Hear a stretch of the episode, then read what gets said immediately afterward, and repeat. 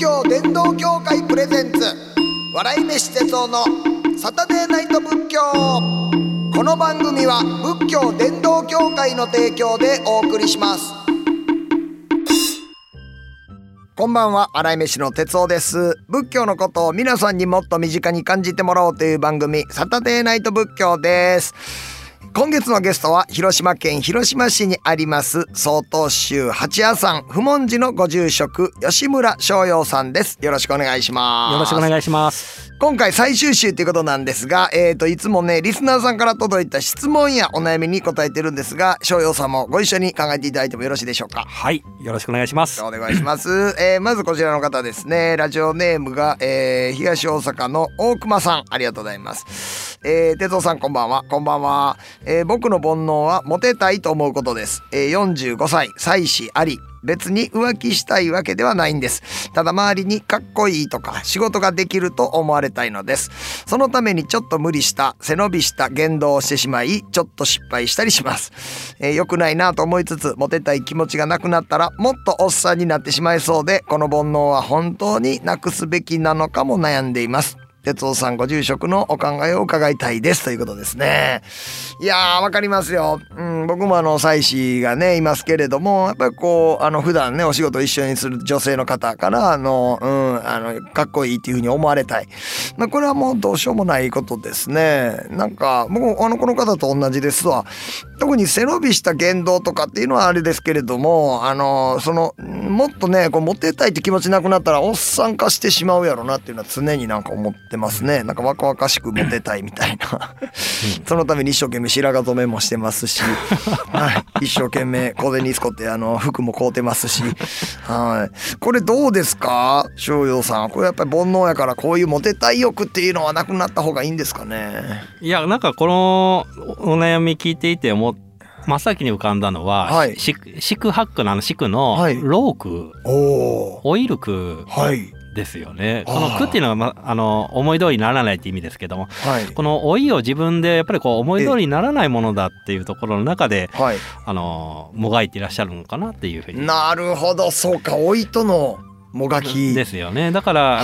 ああの過去の若か,、うん若かりし自分自身にとらわれて、はいこの先追い追いさらわれていっていってしまう自分自身に憂いているっていう、はい要は過去と未来はにやっぱりとらわれてしまっているあはあ状況だと思うんですちよ。ょっと待ってくださいその四苦の小老病死っていうのは、はい今そういう状態でないけれども、はいい、ずれそうなるだろうという苦しみっていうことなんですか基本的には小小小老病死の小っていうのは小ずるえ苦ですよでねすねだからう生まれを選べないえ、はいで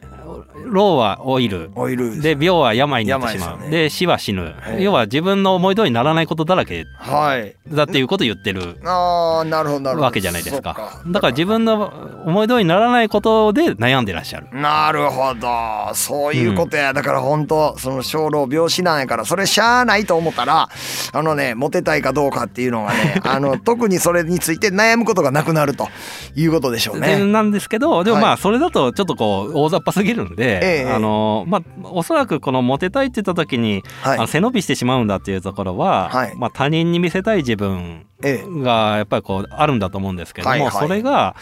偽りのものになっていないかどうかっていうあーところはちゃうんんと自分で見確認した方がいいのかなとはやっぱり思うんです。そっか偽ってないかどうかが大事うんやっぱそこで偽りがあると、うんやっぱそれは周りも分かりますしね。はいはいはいはい。であとはあのそのオイルクっていうものの背景にはおそらく自信のなさがあー現状の自分自身への自信のなさみたいなものがおそらくあるんだろうと思いますからやはあはあっはあぱりなんかこう自分自身で自信の持てることをなうん何でもいいのええでええそれを突き進んでいくっていうこあーう中途半端を許さないっていうのもこれ結構禅でも大事だったりとかするんですよね。あーやるんだったらやりきれっていう風なはい形のあの、はいあり方をしますので、はいはいはいそういう意味合いではこう自信をは持てることをちょちゃんと突き進んではいやり続けるっていうことが大事で、まあ、自信が持てるまではいもしくはまあそれが維持できるまでしっかりうとんやることが大事かなと思いますけどね。なるほどね。いや僕もねそのおしゃれとかってあんまり自信がないんですが、あのスーツだけはめちゃめちゃ自信持ってるんですよ。似合い似合いますもんね。ええあとが漫才は絶対スーツにしてるんですけどあれはなんでかって言ったらそうなんですよ自信持って似合うって思ってるんですよね。いや似合ってますよね。あーありがとうございますスタイルいいし。いやそうなんであのネクタイのその結び方とかネクタイのこのちょうどベルトのこのバックルの位置に来るとか長さとかもめちゃめちゃこだわってるん ですよ。そうですウィンザーノットっていうねみんななかなかしないような結び目にしてでもうこの下の三角のところは絶対ベルトのねここにちょうどかかるかかからんかぐらいのなるほど絶妙な長さにするっていう。いやだからこだわるのやったらもうとことんその得意なところをこだわったらええやんかっていそううですね。いやー、いいこと教えてもらいました、大熊さん。なんか得意なね、ところ見つけてね、そこをもう完璧に極めようって言ってね、まあやっていただきたいと思います。なら、かっこいいっていうふうにね、思われるかもしれませんのでね。さあ、えーと、もう一通紹介します。ラジオネーム、こちらは神奈川県横浜市のメルメルさん、ありがとうございます。えー、哲夫さん、えー昨年、サタデーナイト仏教を知ってから毎週欠かさず聞いていますが、ありがとうございます。今回初めてメッセージを送ります。えー私は電車に乗った時よくイライラします。乗り込んだ時に入り口付近ですぐ立ち止まってしまう人、足を大きく広げて席を2人分使って座る人、人のことを考えないで自分勝手に行動する人に苛立ってしまうのです。でも正義を振りかざして攻撃的な考えになるのは良くないとも思っています。この苛立ちをどう収めたらいいのでしょうということでございますね。もういかにもこれね、このサタデーナイト仏教に、えーお寄せいただきたい、えーこ のメールでございます。いやー本当うんわかりますよ。もう電車とか今やったら観光客の方々がね、前とは文化が違うから、電車の改札のもうまあ前でのね、べちゃくちゃべちゃくちゃ大手で喋ってはって、ああもうってなるんですが、あでもこの人らは文化が違うから日本のまあ一般的なルールってまた理解できてやんねできてやらへんねやろうなみたいなんであーここはイライラしたらあかんとかね自分になんかそういう戒律みたいなのを即席で作ってでそれで自分をなんかね律するみたいなのよくあったりします多分これ聞いてる皆さんもそういうことしてなんとか観光客の方はね受け入れてあげたいと思う人たくさんいると思いますなんですけれども僕はでもねこうコロナなりかけなった時かなコロナの最中で、もう車掌さんも、えーマスクを、えー着用の上会話控えめでお願いしますって言ってはる時に僕の電車乗った時横でマスクせんと電車の中で携帯でバーって大声で喋ったっていうね若い子がいたんでそれは「ちょさあかんで!」って言いました ね。それはやっぱりなんかあのやっぱ周りも言うてほしいやろうなって思ったんで「うんちょそれあかんで」って言いましたね。 言ったらどうなりました。 あすいません。 そんなに良かったです。ええ僕結構そうなんですあの近所のうるさいおっさん目指してるんで 割とそういうの言うんですよ、うん、ただでもこの前なんか電車の中でマスクしてなんか会社のねなんか「はい社長あはいそうですございますかあ今これ向かっておりますんで」みたいなんね結構もう15分ぐらい喋ってたんですよその人で周りのねこうおばちゃんとかの顔見てもなんかすごいしかめ面して「いえね」みたいなあでもまあマスクは一応してはるんですよ。でなんかこういなんて言おうかな言わんとこうかなと思いましたけど結局自分がその場所から離れたんでーすね。あなんかな逃げてるようで俺あかんなとは思うんですけれどもでも怒んのもなんかこの人の人生にとってなんかこれはちょっと違うかなんか仕事中やろうしなみたいなんでいろいろ悩んだ上結局はまあ自分が現実逃避するという、なっちゃいましたー。あなんかどうですかそういうなんかね電車の中のマナーとかうんこういうなんをね、どういうふうになんかあからさまにあかんのは僕も言えるんですけど、微妙な、うんそのなんかねああ悪いのかどうなのかっていうところに言えない自分がいるんですが、ーそうですね。あの、このメルメルさんなんか素晴らしいなと思うのが、はいその正義を振りかざして攻撃的に考えるのは良くないとも思っているっていう。はいはいこここねのこの考え方をちゃんとお持ちになっているのはまず素晴らしいうんあーことだなと思うんですね。はいはいでこのイライラするのってありますよねあります私も結構マナーがなってない人やっぱりこうイラッとするんですけど、なりますよね私の場合はそういった時に、はいこれ自分の問題にこうあー落とし込んでいく感じにしていますね。はいはいはいはいどういうことかって言ったらええあの人は誰しも、はいあの相手を自分の思うようにコントロールしようと思うんですよ。おーだから、い自分の価値観のええ正義はいに合わせようとするから、はいはいだからこそうん自分のわ心の中にイライラが浮かんできてあいるわけですよーね。はいはいはいだからそういうこうコントロールした欲求というものをしっかりとええ認識して、ええよ要は自分の頭の中であの作り上げたストーリーに相手を合わせようとしていないかどうかはあはあはあやっぱそこを自分自身問うていく、うんなるほどでそうやっていくと、はいあだからこの人にはこの人の価値観があるたうん例えばまあ、あの旅行者であるならばわかるじゃないですか、はいだけど同じ日本人とか、ええその同じ場所に住んでいらっしゃる方の中でそれがルールが守れないって言ったら本当にイライラしたりだとか、はいはいしたりするんだけれどもその時にやはりそれでも自分のルールを相手に、うんあの要は押し付けるような押し付けるしかもそれはあの全体がそういうふうに言ってるから、はいそれを押し付けてうん大冗談に構えて、はいあの自分が正義だと思って言っていないかどうあかあはあはあはあはっていう話ですあよなね。るほどだからはそこら辺にちうょんちょっとなんか大きなものに乗っかって自分の正義をいえこう正当化するってすごいダサいことだなっえてなるほど思う部分もあるんですよね、はいはいだからそういった時には自分自身のはいそのいイライラっていうのがどこから出てきているのかってことをしっかりと見つめる、はいあのご縁にするっていうように私は知っています、うんだあーからまずは自分自身を見つめることの方へ、しはい意識をシフトさせていくでそうするとんあ自分の中でこういったことの中でこうイライラっていうのが湧き起こってくるんだなとかはいあ相手をコントロールしやっぱりしようとしてるなとかはいだからそれは他のところで出ていないだろうかということなんかにやっぱり思いを馳せるきっかけでできていくとうんより良いかなっていう感じはしますよね。なるほどやっぱりこのイライラっていうのを一回自分で見直すそうですね自分がほんで今から何かこうお説教したいなってなった時にその周りの人よりも一段上に立って、うん自分が、えー一家の憲法なんだみたいな感じになってないかどうか。そうですうね、ん確かにそうですよね、うん自分をまあもう一回あのーまあ見つめ直してこれはどっから発動したイライラなんかとかっていうのを考えてるうちに割とイライラがなくなっていったりそうしそうなんですよでこういいかまあイライラってもうほぼ怒りのはい心なんですけど、やっぱり怒りをは真にって言ってあのはい仏教では、うん三毒の一つですよね、はいやっぱりそれをやっぱり清らかにしていくというか、ええそのそこにとらわれないようにしていくっていうのがやっぱ大事あーでうん怒りって瞬発力があるので、はいバッすぐ怒っちゃうんですよね。はいはいで特に例えばええ子供をうん育てたりとかすると、はい瞬発力で怒りますよね。はいはいで後々聞いてみたらそんなに悪いことしてなかっうたんりとか、はいはいうん、なんか違うことで勘違いしていたりだとか、ええあの要は本本来その子供あんそんなに悪くなかったのにこっちが怒ってしまったみたいなことって結構あるわはけいですよ。はいじはいはいゃあなぜそういうことが起きるのかってやっぱり自分自身で問い直さないといけあーない。はいやっぱり怒りっていうのは弱いところに出やすくなるので、はい特に子供だとかっええていうところに出や家庭の中だってやっぱり出やすくなる、はいそうした時にええ自分自身の中でのその怒りの処理というか怒りのあのシステムですえね、えそれをしっかりと見つめておかないと、うんや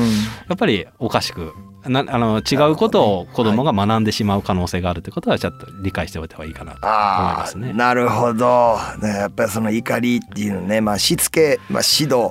なんかまあこう、うん、そういうふうに、えー、街で決まっていることだからこそっていうのでねこう言ってあげたい気持ちっていうのは確かに大事なもんやと思いますけれどもね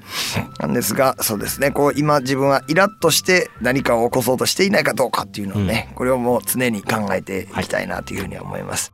であとそれから最近やったらこういうなんか、まあ、マナー違反の人をですね、うんこう写真で撮ってあーでそれをなんか SNS でね拡散して一家となんかこっちこれダメですよねっていう正義感を振りかざしてるみたいなのあるじゃないですかああいうなんは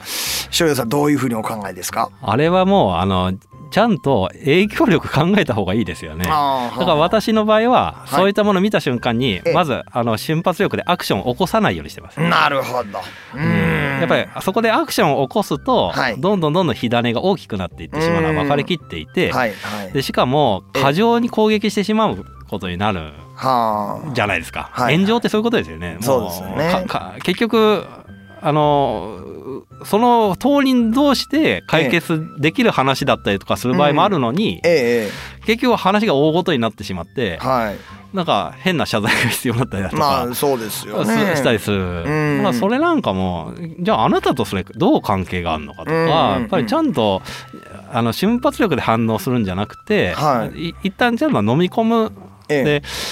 あのよくアンガーコントロールって心理学であー言ったりそとうですねかするんですけど、はいはいね6秒ルールって言ったりするじゃないあですあか。ありますなんかね。怒った時にちょっと6秒ちょっと間を置くとかっていうような、待ってみるやっぱはいああいう形ですぐアクションを起こさないでうん動向を見守るっていうことをまずして選択肢として一番最初にするのが私は正しいと思います。ああそうなんですねいやー僕でもなんかねそういうナンパって見た時にいつもあの般若心経の一行 目「証券五運会空度一切苦役」を思い出すんですよ。五運っていうねそそうのですね式っていうのうとん重層行式っていう脳内作用みたいなそんなのが全てもう空だからっていううん実体がないんだからってそれそのものとして成立はしていないんだからっていうふうに思ったらねなんかそんな画像とかでイラッとする画像とか正義感とかなんていうのもなんか別にまあ空やしなみたいな。あ素晴らしいですね。私より坊さんらしい。いやいやいや、やめてください、やめてくださ